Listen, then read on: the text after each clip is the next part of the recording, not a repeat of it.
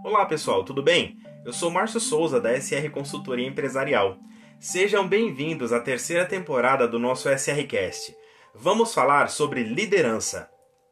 Nesse segundo episódio, começarei a falar sobre os principais estilos de liderança e as vantagens e desvantagens de cada um. O primeiro estilo será o de liderança autocrática. Esse é o modelo clássico quando falamos sobre os tipos de liderança, conhecido também como estilo autoritário. Nesse modelo, o líder sempre deixa claro o que precisa ser feito, quando deve ser feito e como deve ser feito. Esse é um modelo de gestão em que o líder tem a palavra final sobre tudo e ouve muito pouco a opinião dos colaboradores.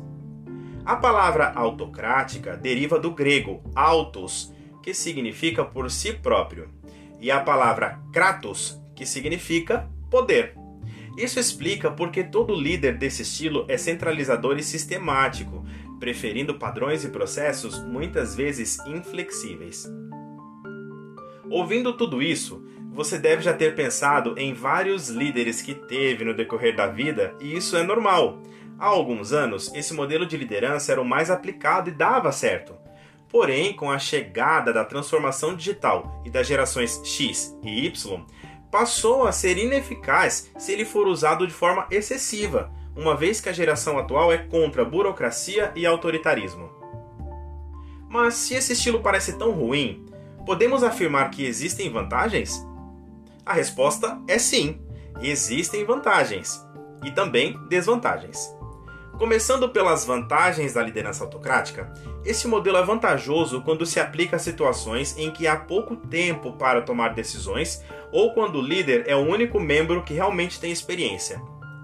Por conhecer mais, ele pode ensinar a equipe e aos poucos ir conseguindo que mais pessoas detenham o conhecimento para executar tarefas. É uma abordagem muito boa também quando a situação exige decisões rápidas e ações decisivas. Outras vantagens são cumprimento de prazos, extrema qualidade na entrega e resultados muito positivos. Por outro lado, a liderança autocrática possui desvantagens que, para a geração atual, desmerecem o trabalho do líder. Entre essas desvantagens temos a falta de estímulo à criatividade do colaborador, o ambiente que fica pesado e causando muito estresse e pressão, levando a um clima organizacional muito tenso. O gestor até alcança os resultados, mas a equipe, em sua maioria, não gosta dele e só faz as coisas por obrigação. Esse podcast não tem a missão de desmerecer a liderança autocrática. Pelo contrário, com o avanço das gerações e o entendimento de que a liderança precisa ser situacional, ou seja, para cada situação ou colaborador, o gestor deve adotar um tipo de liderança mais adequado, nosso conteúdo vai ajudar a decidir quando usar esse estilo. Embora a liderança autocrática certamente não seja a melhor escolha para toda e qualquer situação, ela pode ser eficaz e trazer melhores resultados nos casos em que os colaboradores ainda não possuem conhecimento da função e precisam de regras e padrões seguidos ao pé da letra. Outro benefício desse tipo de liderança é a capacidade de manter um senso de ordem. E aí, você se identificou com esse estilo de liderança? Nos próximos episódios trarei mais estilos e ao final dessa temporada você saberá qual estilo tem mais a ver com sua personalidade.